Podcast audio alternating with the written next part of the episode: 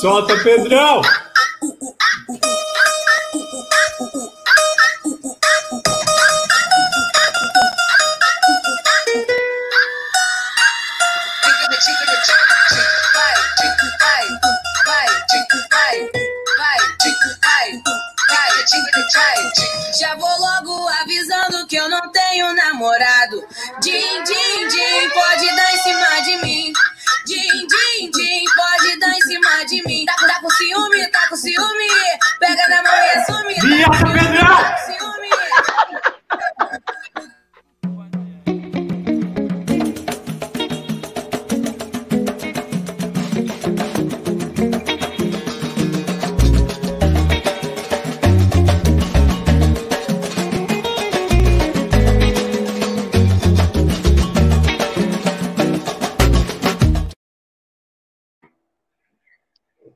Salve, Ê! salve, família!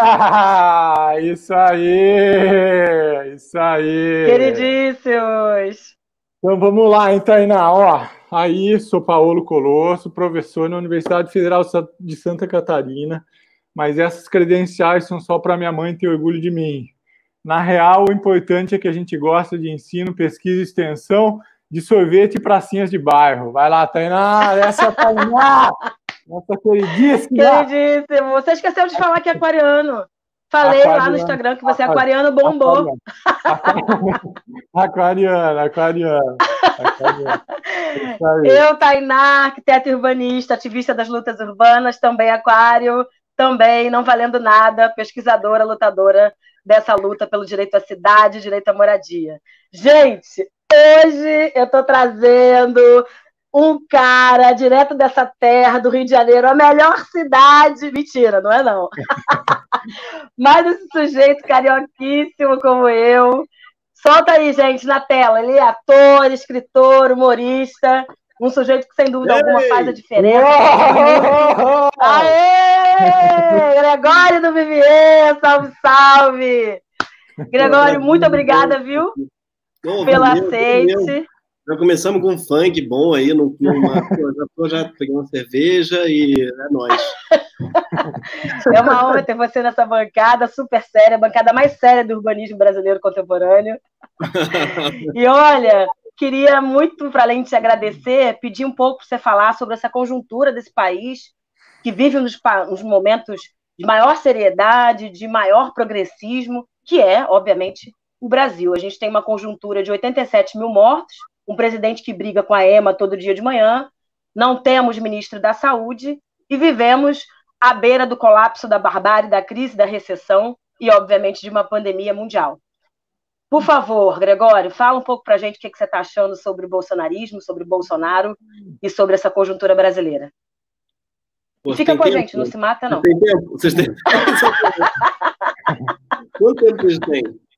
Então, cara, é, é que era uma escolha muito difícil, né, Tânia? De um lado tinha do outro tinha escolher entre o Haddad e o professor. Claro. que né, oferece cloroquina para uma EMA. É difícil mesmo. E agora? Né, como é que eu vou fazer? Quem que eu vou escolher?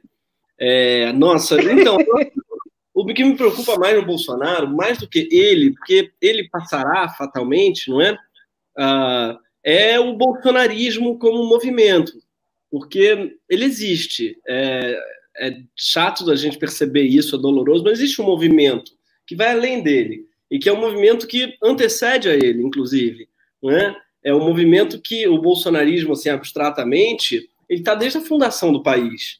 O bolsonarismo é, ele estranhamente não teve um representante eleitoral nos últimos 30 anos antes do Bolsonaro, mas tinha toda uma população bolsonarista que estava órfã, órfã do que ainda não tinha aparecido, órfã do que ainda estava por vir e que votava ali no PSDB meio a contragosto, mas que não tinha um representante à sua altura e falasse exatamente o que eu ouvi. Não tinha ninguém abertamente uh, racista, fascista, homofóbico. Então tinha esse, essa parcela da população brasileira que não estava representada na nossa democracia representativa.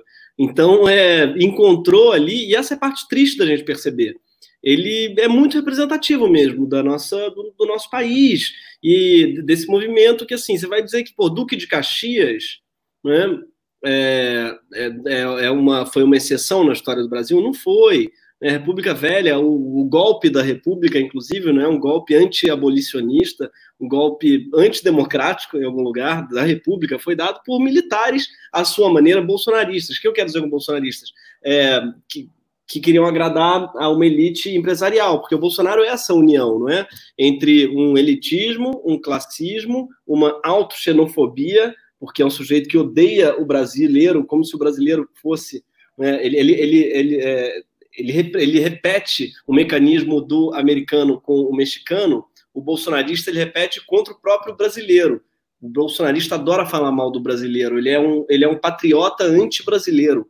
É uma coisa estranhíssima. Uma coisa para mim que é um símbolo do bolsonarismo é o Netinho, cantor de Omila, que aliás, tadinho, o único sucesso do cara é Omila, foi proibido de cantar Omila pelo autor da música Omila, porque ele não é o autor do único sucesso dele. Então o Netinho do Omila já início, o titular, o Netinho do Omila, ele foi outro dia, ele foi para uma passeata com uma bandeira dos Estados Unidos. E aí, adorei esse uma bandeira dos Estados Unidos abraçado numa passeata patriótica. E aí falaram assim: como é que pode que o sujeito vai numa passeata patriótica vestindo uma bandeira dos Estados Unidos? Mas é porque, ele explicou, não era. Eles gostam da de Israel também. Do outro lado, tinha uma do Brasil. Então, era uma, era uma bandeira dupla face. Estados Unidos e Brasil. Ah, muito do bolsonarismo. O bolsonarismo é esse patriotismo dupla face sabe? Que de um lado é o Brasil, do outro é os Estados Unidos, é um patriotismo auto-xenófobo, e aí, bicho, é, é um monstrengo estranhíssimo para quem vê de fora, mas para gente que é brasileiro, a gente olha e reconhece uma porrada de gente, não é? Então, para mim, a parte dolorosa é ver que ele é muito anterior ao Bolsonaro, esse movimento, e ele vai vai ultrapassá-lo em muito. O Bolsonaro pode morrer, o bolsonarismo como ideia mesmo, ele vai, vai é, continuar, porque é algo que está muito gravado mesmo. A gente conhece muito isso, né? Eu, pelo menos, conheço muito, eu sei muito quem são essas pessoas que votam e, e gostam, e não importa dado, não importa mortos, estão cagando, pode bater 100, 200, 300 mil, foda-se, né? Não é sobre isso, é o famoso e daí, não é sobre isso mesmo, assim. Então, é muito desesperador mesmo. Tô, a gente fica rindo, mas é muito aflitivo perceber que é uma é uma parcela muito grande da nossa da população do nosso país que a gente ama, eu pelo menos amo esse país, eu acredito que mais do que eles até, porque eu não uso bandeira dupla face com os Estados Unidos, eu sou realmente apaixonado país, pela cultura desse país, pelo Rio de Janeiro, pela minha cidade, por estar na rua, eu amo essa cidade mesmo, eu amo essa cultura, mas é duro perceber que essa cultura, ela também é, ela é bolsonarista, assim, em algum lugar, não é? Ela, ela tem dentro dela o germe de sua destruição, porque eu acho que o Bolsonaro é também a nossa a destruição da nossa cultura, mas ele faz parte da nossa cultura. Então essa contradição ela é bem esquisita. Já falei pra caramba, desculpa se eu tô repetitivo. Imagina, maravilhoso, muito bom. Vai passar. Legal. Ah, é, aí tem que pensar isso, né? Eu acho. É que assim, ele vai passar, já passou tanta gente, já passou, a gente passou já por todo tipo de, de lunático. O problema é que ele chegou no momento em que já tinha esse momento especialmente preocupante com as mudanças climáticas e tal, a gente está meio num fim de festa, assim, que, bicho, é um momento meio crítico para você ser um lunático. A gente não tem mais muito planeta para gastar, nem floresta. Mas essa é, é a minha agonia, né? Me dá agonia. Gregório, é o seguinte, o, a gente faz aqui, então, trata de questões urbanas com um pouco de bom humor. Mas no crédito e no débito eu só tenho passado vergonha por enquanto. Então eu não vou te entrevistar, mas fazer questões pessoais mesmo para mim, para eu entender um pouco mais. É, e vocês, é, como você disse, você consegue fazer um humor ativista. Né? Você disse para o UOL esses dias. E então no episódio do polícia, por exemplo, vocês têm uma crítica e uma proposta de segurança pública. Né? Naque, no, no, no, episódio moradia tem uma leitura mesmo sobre conflitos urbanos e legislação urbanística. No renda básica tem uma crítica à ideologia do self-made man, a meritocracia e uma proposta de cidadania. Então eu queria que você contasse um pouco como que funciona esse processo de criação dos programas para para tratar de modo confiável e ainda bem-humorado, né? Então, é um processo coletivo, somos mais de 10 pessoas na, na, contando redação, direção e tal. É uma sala de redação bem grande e é fundamental esse bate-bola, sabe? A gente, eu nunca chego, ninguém, né, chega com uma tese pronta, uma, uma ideia, um texto pronto, é tudo muito debatido mesmo. Então, no caso da polícia, por exemplo, a gente tem desde um repórter, que no caso foi o, o Denis Russo, eu acredito, que, que foi, que pesquisou, falou com um monte de policiais, falou com os uhum. policiais antifascistas, falou com é, jornalistas que cobrem o tema, leu pra caramba, foi atrás. Então, ah. uma pesquisa que demora, em geral, duas semanas ou três. Aí ele apresenta para a gente uma pesquisa extensa, aí essa pesquisa ela passa por uma. A gente dá um feedback, aí ele corta e ele vai para o humor. Aí depois, no humor, ainda tem, tem mais é, dois roteiristas, humoristas, que vão botar piadas, e eu entro no final basicamente, quer dizer, eu estou nessa parte toda, discutindo, dando ideias, uhum. sugerindo e tal. Mas no final, só depois deles, que eu pego o texto e reescrevo, vamos dizer, na minha boca, assim, ponho ele na minha, né, na minha embocadura, assim, porque tem que ser uma coisa que eu digo, que eu me sinto confortável dizendo, as piadas também, tem que ser piadas que eu faria, e aí a gente faz uma sessão inteira que não vale, que não grava, a gente faz uma sessão inteira testando, uma da tarde, e aí passa a tarde reescrevendo tal, em geral, a gente faz isso com o público, né? Tem um, esse trecho, o que eu mais sinto falta, assim, de fazer com plateia, que é fazer, a, fazer o Greg News para a plateia. A gente tem uma plateia de teste, que em geral é de alunos, de estudantes, uma, uma da tarde, e aí a gente faz para eles, ouve, interage, o que eles acharam dessa parte? Então, ele sempre tem interações interessantes, e aí reescreve para uma segunda plateia à noite. Hum. Esse, esse primeiro Greg News era muito importante para testar mesmo, para se ouvir e tal, para ver quanto tempo tem, para saber o que está longo, o que, que não está. A gente não está mais tendo, mas ainda assim a gente faz uma sessão valendo, sem parar, uma da tarde, até para ver o tamanho, quanto está durando e tal, e depois faz a segunda, agora tudo por Zoom, só minha mãe que assiste, e minha irmã que filma, e a gente faz às oito da noite para minha mãe rindo, que é uma coisa constrangedora, porque... Né, e canta bem a sua mãe também, hein? Minha mãe, é, minha mãe é cantora, minha mãe é uhum. sensacional. E aí eu faço para ela e para minha irmã que está filmando. E aí é, eu sinto uma falta de, sabe? Mas ao mesmo tempo é muito gostoso também. Você volta à origem, à infância, né? Quando o seu objetivo maior na vida era fazer sua mãe rir. Então, eu assim, aquela criança tentando a atenção dos pais, sabe? Muito bom, muito bom. Gregório, a gente ficou sabendo que você é meio arquiteto urbanista de Botequim. e a gente queria te perguntar muito qual é a cidade ideal para você. Falar um pouco do BR Cidades. Nós somos esses incríveis urbanistas, pesquisadores, lutadores aqui, ativistas, que querem só uma cidade mais justa, mais barata para todo mundo, que seja fácil de circular, a gente odeia a propriedade privada, a gente acha que os pobres são maltratados nessa cidade, a gente está muito pau da vida com o marco regulatório de saneamento. Temos uma agenda aí que Bolsonaro se declarou contrário, basicamente, a toda a agenda urbana. Uma das primeiras ações dele foi derrubar o Ministério das Cidades, que foi fruto aí de uma conquista histórica de todo mundo que quer uma agenda urbana positiva no Brasil. E queria muito ouvir te falar, porque na verdade você tem o um programa sobre moradia, que é muito bom. Vou te falar que tem arquiteto urbanista que não consegue fazer o roteiro daquele programa. Não, Sendo franca com você.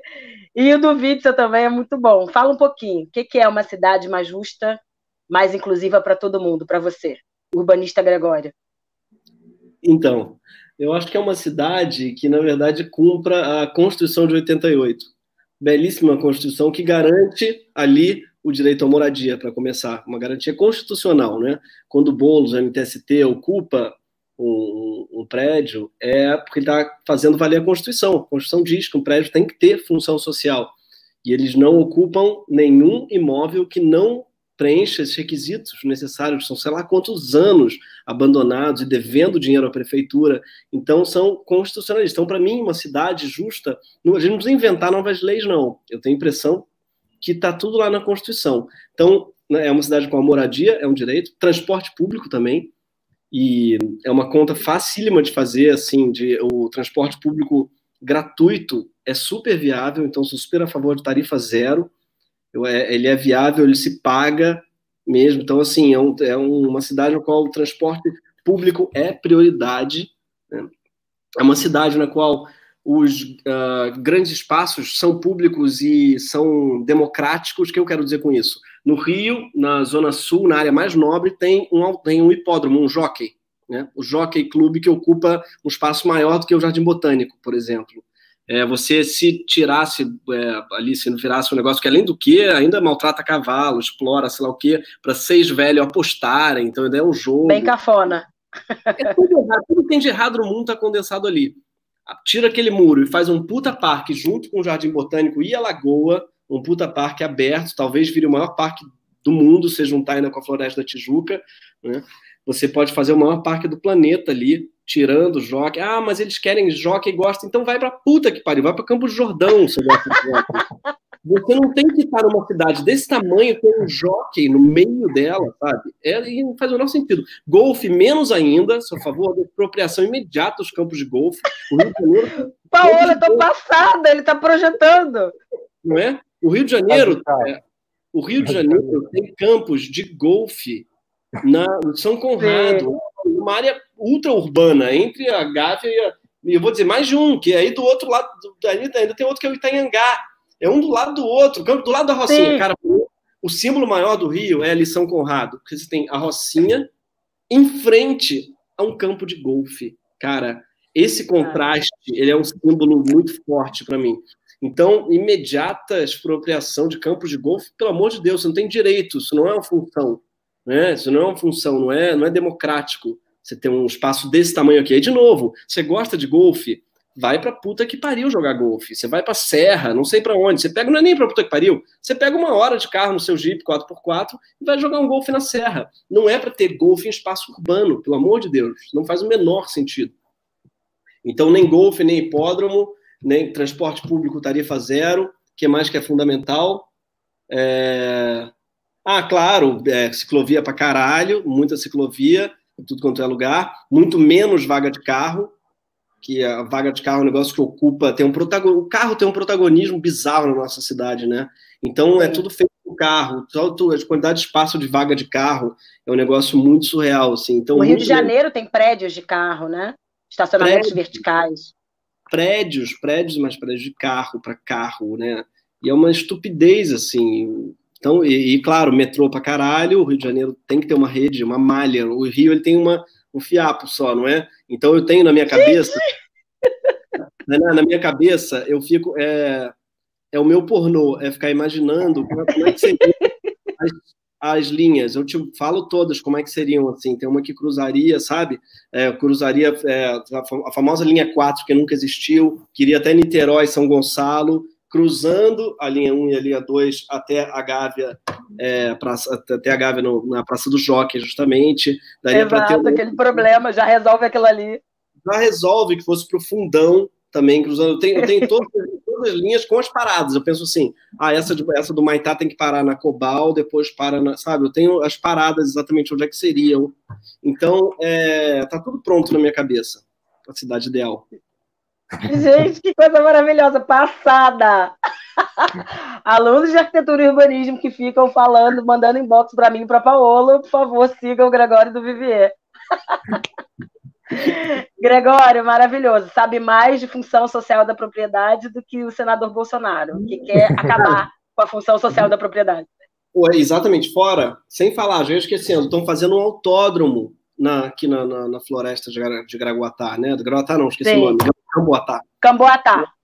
Isso. Um autódromo de Fórmula 1. Fórmula 1, para mim, é um negócio que dá vontade de dar na cara. Que Fórmula 1, gente? Que Fórmula 1? Sério, tem esporte mais cuzão? que esporte pra começar, não é? Que esporte é esse? Maluco que ainda por cima morre pra caralho, ainda por cima polui pra caralho, ainda por cima faz um esporro do caralho de barulho, assim, tipo, também é uma, é uma mistura do mal com atraso e pitadas de psicopatia. O cara vai foder uma floresta inteira, ele vai foder uma floresta inteira com todo o ecossistema para fazer Fórmula 1. Caralho, eu acho tipo um símbolo também muito bizarro do nosso atraso, cara. Tá é. em tempo de largar, mas acho que não vamos conseguir, não. porque com esse governo aí, que depende do Witzel também, que é outra cagada. Claro. Os três estão muito alinhados com esse autódromo, né? Muito alinhados. Tanto Bolsonaro, quanto Crivella, quanto Witzel. Mas a gente consegue resistir e denunciar. Obrigada demais por você ter citado a floresta do Camboatá. Importante aqui falar para todo mundo que está nos assistindo que existe um terreno muito maior ao lado da floresta do Camboatá e por escolha política eles querem derrubar uma floresta inteira. Meus queridos, depois desse bando de lacre, a gente vai dar uma pequena pausa para puxar a agenda da semana com os nossos maravilhosos. Karina, Pedrão. Boa! E aí, gente? Aê. Gregório, você fica aí com a gente, hein? Vai fazer a agenda da semana com, com a gente aí. Karina, vamos passar a agenda rapidão? Então, vamos. hoje mais cedo, antes desse encontro maravilhoso, às 7 horas, teve a live com a FNA, o salário mínimo profissional, no canal do YouTube da FNA. Agora, às 8 horas, estamos com essa pessoa maravilhosa aqui do nosso lado, no Meia Hora das Cidades. É, amanhã a gente vai ter aquele, aquele programa semanal do Terças com Urbanismo. O tema vai ser Gênero, Cidades e Territórios, Desafios para uma Cidade Pública na América Latina, às 8 horas. E também vai ter a live às 7 horas da Condege, Condege Live, acesso à água nas periferias e o novo marco do saneamento às 7 horas no Facebook do Condege. E sábado vai ter aula magna com Paolo Colosso, na Universidade Estadual de Minas Gerais, recolocar horizontes transformadores para as cidades, às duas horas. Lá vocês podem procurar no link no Facebook. E tem uma agenda muito especial, que a gente, por isso que a gente está fazendo com que Gregório fique aqui com a gente. Gregório, fala aí para a gente qual é a agenda especial dessa semana que você queria compartilhar com a gente. Fala aí para a gente. O que, que eu vou fazer essa semana? e vai chamar a gente provavelmente para tomar essa cerveja, mas além disso, qual é a sua programação semanal que você quer, quer compartilhar com a gente aqui? Ah, eu faço eu faço Greg News toda sexta, não é? E essa sexta-feira vai ser sobre militares, sobre ocupação militar, que já está rolando, não é? Assim, é, a gente está num. As pessoas pediam intervenção militar, mas meio que já não precisam mais pedir, porque já, já ocorreu a ocupação militar. Então o, então, o programa é sobre isso, sobre a intervenção militar que está em curso. Muito bem. Beleza, Gregório. Maravilha. Agora, Karina. Eu quero só passar uns informes, gente, rapidinho. Lembrar que essa semana, né, do centenário de Celso Furtado, nosso grande paraibano que mudou o pensamento econômico brasileiro. Paraíba também, presente aqui, hein? Paraíba presente. E também avisar que a gente está subindo no nosso site documentos muito interessantes para qualquer prefeitura que queira uma orientação. Então, tem, vai ter desde a tese da, de livre docência da nossa professora Musa, Hermínia Maricato, quanto também o caderno Urbanização de Favelas em São Paulo, uma experiência de recuperação ambiental. Então, é só dar uma ligada no nosso site que a gente está subindo todos os documentos. Bom, eu queria fechar meus informes com uma grande homenagem, né? Que hoje é aniversário de Marielle Franco, grande leonina que plantou uma semente histórica no Brasil, grande símbolo do poder revolucionário da mulher negra, grande construtora dos afetos, que nos mostrou e vem nos mostrando como o amor é um, é um fator, né, que pode ser utilizado em benefício da coletividade. Então, esse salva para a grande Marielle Franco, e, gente, antes de chamar Paolo e Tainá, eu precisava fazer uma confissão aqui, Gregório. Sim, eu amo Greg News, não perco um, mas vou ter que abrir um segredo aqui. Você me deu o maior spoiler literário da minha vida. Você contou o rolê todo de, do Jadorim do Sertão Veredas. Eu nunca mais vou esquecer. Estava no ônibus, indo para a USP, com um livro no meu colo, vendo seu vídeo, e aí dá aquele spoiler. Eu nunca mais consegui retomar. Então, assim, Graças a Deus que o, o, livro que eu estou lendo agora não tem enredo, então agora eu posso ver o Greg News sem medo. Karina, depois de 70 anos de publicação, já virou, tem que, pode dar spoiler. Entendeu? É igual dar spoiler. Ah, eu tenho que contar uma coisa, gente. Você não sabe, aquele menino da Bíblia, ele é crucificado no final. Não, não é spoiler, não dá pra dar spoiler da Bíblia, do, né? Ah, algumas pessoas estão um pouco atrasadas, né? Bom, vamos chamar os queridos para continuar essa entrevista maravilhosa, gente. Beijo. Falou, gente. Tchau, tchau. Adorei. Beijo, beijo, beijo. Valeu, Obrigada valeu, demais pela lembrança, Karina. Nosso grande aniversário de Marielle Franco. Lembrar que para os queridos rapidamente que acompanham o BR Cidades, Marielle Franco foi a nossa primeira vereadora que pautou assistência técnica aqui no município do Rio de Janeiro, com uma, uma legislação importantíssima que está em vigor. Vai lá, Paulo. Boa, boa. Então, lembrar que esse também é o programa que chama Meia Hora com BR Cidades e dura quase 40 minutos. Mas, ó, o... Gregório, eu queria que você comentasse, então, como é fazer um humor ativista, e aí eu vou citar também você. Ninguém no Brasil nunca fez merda em nome do capeta, da maconha ou da sacanagem. Toda vez que mataram, é, para torturar no Brasil foi em nome de Deus, da pátria e da família. Tá aí na, no prólogo aquele livro, O ódio como política. Comenta para nós. Cara, bem isso mesmo. Eu acho que humor e ativismo são são quase sinônimos, sabe? Eu acho que não existe humor que não seja político. Eu acho que o humor que se pretende apolítico, ele está sendo ou ingênuo ou perverso. Né? Uhum. Não existe mesmo. Arte e ativismo são coisas muito intrincadas. Então, eu acho que fazer humor é se posicionar. Eu percebi isso tarde na minha vida, tarde eu digo assim, já com 30 anos, outro dia, praticamente. Acho que foi muito no golpe da Dilma, sabe? Que eu percebi que ali tinha uma. Ali, eu, como humorista, como é que você vai não se posicionar com uma ruptura democrática acontecendo, não é? a, a, o posicionamento ele é obrigatório, inclusive em termos de língua, qual palavra usar. Então, usar a palavra ou golpe é um posicionamento, a língua não tem meio termo, a língua, a língua ela é política. Então, não tem golpeachment, nem. Então, eu percebi que você tem. você consegue. É, você consegue sim fazer um humor político engraçado, porque eu tinha muito medo do panfletário, né? O panfleto uhum. é um risco. Então, assim como o humor que se quer uhum. político, ele é ingênuo, o humor que ele é obviamente político, ele também é ingênuo. Uhum. E ele é, sobretudo, ineficiente. Uhum. Então, essa, para mim, esse entre-lugar do panfleto e da ingenuidade é algo que, que é, para mim, a grande dificuldade, a corda bamba do humorista, assim, e do artista de modo geral, não é? Que é você dizer o que você quer dizer, mas de uma forma inusitada e sedutora o suficiente para que você não esteja só dizendo o que você está dizendo, mas para que você consiga dizer e ser ouvido. Porque, no fundo, o humor ele é uma estratégia de sedução. Ele é, é como a música. A música é uma estratégia de sedução. Né? É uma estratégia de você, de você parar para. Se alguém está cantando uma letra, você não parou para ouvi-la mas ela está de alguma maneira comunicando aquilo para você que sem o advento da melodia o artista não conseguiria fazer com que você ouvisse. E o humor é a mesma coisa, ele é uma espécie de melodia que faz com que você consiga dizer o que você pensa de uma maneira mais gostosa e ser ouvido por mais gente. Né? O Greg News tem temas meio insotos, é chatos mesmo, falar de imposto, falar de prisão, falar de coisas que as pessoas não têm então, o humor ele, ele, ele é uma estratégia mesmo, uma estratégia para tornar claro. os assuntos palatáveis. boa, boa, Muito boa. bom, gente. Então é isso. O que, que a gente faz com esse homem, Paola? muito bom, muito rápido isso, tô achando rápido demais esse papo. Porra, é melhoria, melhoria. Claro, eu devia ter que esse nome tinha um motivo. Não, mas eu tenho, eu tenho mais uma, eu tenho mais uma, Paulo. Vai lá, vai lá, vai lá. É, vai acho lá. que a gente vive. É, não, um chorinho aqui.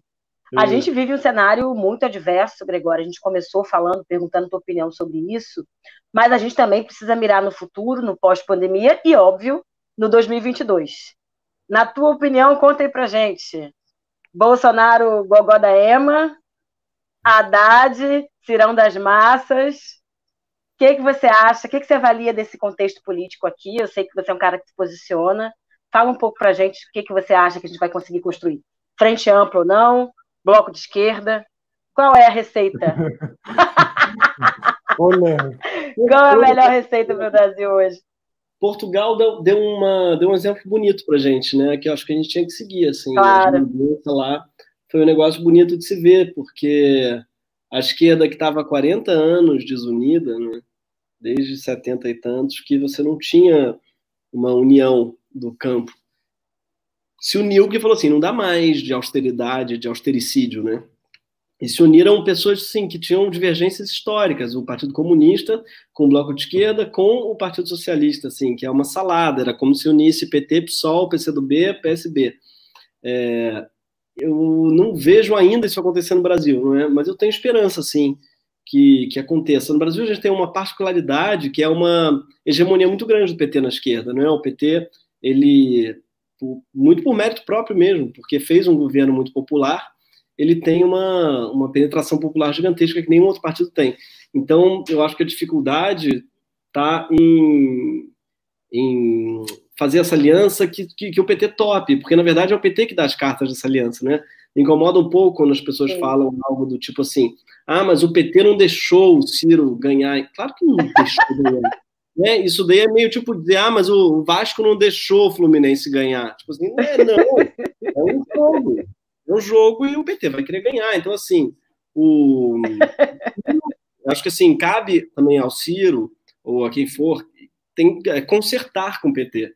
Então não adianta botar culpa, porque o PT é muito hegemônico, o partido, o PT é o partido que tem mais intenção de voto. Então, nessa, se quiser, né, a culpa é de quem não está conseguindo seduzi-lo. Então, acho que cabe à, esquerda, às esquerdas, né, no plural, também uh, fazerem propostas que sejam interessantes para todo mundo. O Flávio Dino é um cara que eu acho que vem muito bem, muito hábil, né? Eu gosto de ver, gosto de ver o que ele está fazendo, assim, porque acho que ele é um cara muito muito competente mesmo, eficiente, que transcende algumas polarizações. Então, eu é. acho que, né, apesar de ser um partido PCdoB, que tem o um comunista foi sem martelo no nome, ainda assim ele consegue falar com um bando de gente. Acho bonito ele estar tá falando com o Huck, acho bonito ele estar tá falando, ele está consertando a, a, maneira dele. Então, o Dino acho que está dando um bom exemplo, assim, de que dá para a gente... Um grande estadista. Isso, porque eu acho que é isso que faz mais falta, né, hoje, nessa pandemia, tem, claro que tem sempre a ver com direita e esquerda. Não vou dizer que não existe direito, pelo amor de Deus. Mas. Bota a Tabata aí. Ah, por favor? Ó. é muito rápida, essa DJ de meme. Maravilhoso. Então, eu acho que, sem querer ser tá, sem querer ser assim, com nem uma coisa nem outra, mas eu acho que, cara, o que mais faz falta mesmo é alguém que pense a coletividade. Em geral, essa pessoa está mais no campo da esquerda. Mas, olha, às vezes nem necessariamente é tanto assim, sabe? Assim, eu digo, tem governos, assim, não me incomodaria tanto. Eu juro que, eu juro que se tivesse um presidente hoje, por ser um Alckmin que fosse, que nessa pandemia tivesse falando assim, olha, vamos ficar em casa e dar as mãos, e vamos é, que fizesse que aprovasse a renda básica, que tentasse fazer algo pela população. Não tomem cloroquina. Não tomem cloroquina. Já ajuda, né? fizesse o básico. Então, basicamente, o que a gente precisa no Brasil é um presidente que faça o básico, cara. Que siga a ciência, sabe, a OMS, e que faça de novo, para voltar aqui no nosso tema, cumprir a nossa Constituição. Nossa Constituição, ela é linda, cara. Só eu que gosto dela, às vezes eu acho. Ela é maravilhosa, cara. Tá tudo lá, bicho. É uma, é uma puta Constituição foda e seria lindo ver um presidente que gostasse dela, sabe? Que quisesse cumprir esse pacto, que é o pacto segundo qual assim, claro. a gente vive. Então não era para estar em discussão isso de saneamento é um direito, se água é um direito. Isso não é para ser uma discussão, cara. Tá lá, tá lá a Constituição, sabe? É muito clara quanto aos nossos direitos, assim. Então me incomoda muito que a gente esteja ainda discutindo coisas que a gente já discutiu em 88, né? E está vivendo sob um pacto que não é cumprido. Então, para mim, bastasse um presidente constitucionalista mesmo, que falasse assim: vamos fazer cumpri-la. Maravilhoso. Gente, eu tô passada. Bom, muito bom. Esse BR foi histórico. Adorei, gente. Adorei. Passada. Tá na radialista passada, eu tô passada. Valeu, Gregório. Muito bom, Gregório. Obrigada demais pelo teu papel. Vocês. Não, vamos, volta para essa bancada. A gente vai ter segunda temporada. Você volta.